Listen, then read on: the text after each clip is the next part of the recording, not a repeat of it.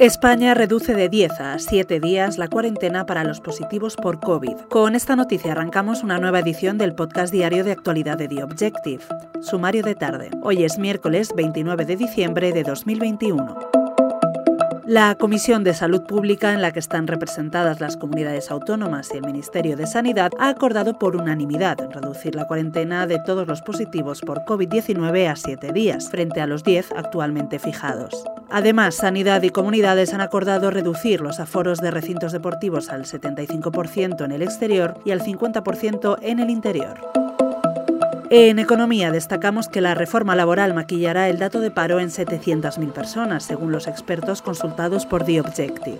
Al cambiar el nombre al contrato temporal y ligarse la formación a los periodos de inactividad, habrá unas 700.000 personas que serán parados o temporales sin figurar como tales, sino como demandantes de empleo en formación o fijos discontinuos.